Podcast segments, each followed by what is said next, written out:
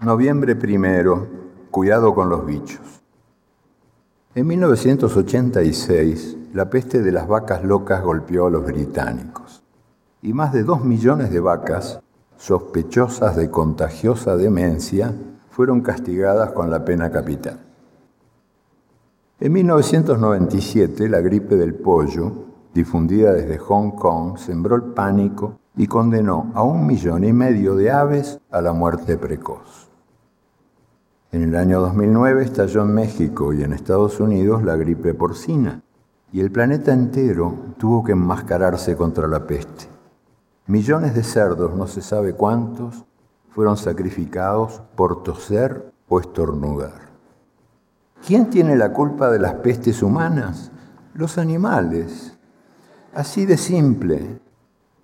En cambio están libres de toda sospecha los gigantes del agronegocio mundial, esos aprendices de brujos que convierten los alimentos en bombas químicas de alta peligrosidad.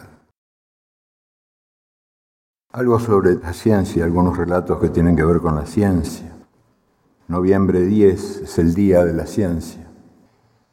Y un noviembre 10, el médico brasileño, Drauzio Varela, dio a conocer los resultados de una investigación que había hecho y comprobó que el mundo invierte cinco veces menos dinero en la cura del mal de Alzheimer que en estímulos para la sexualidad masculina y en siliconas para la belleza femenina.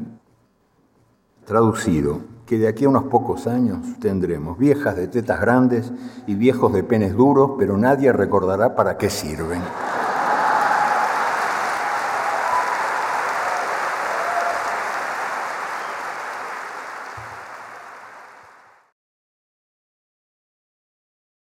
Diciembre 8, el arte de las neuronas. En 1906, Santiago Ramón y Cajal recibió el Premio Nobel de Medicina.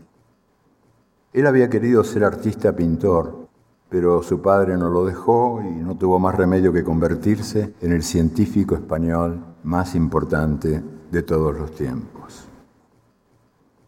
Él disfrutaba explorando los misterios del sistema nervioso pero más disfrutaba dibujándolos.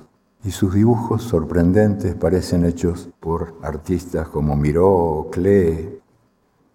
Pero todavía más, más todavía disfrutaba don Santiago diciendo a viva voz todo lo que pensaba, a sabiendas de que eso iba a darle más enemigos que amigos. A veces preguntaba sorprendido, ¿pero cómo? ¿Tú no tienes enemigos? ¿Cómo que no? ¿Es que jamás dijiste la verdad? ¿Nunca luchaste por la justicia?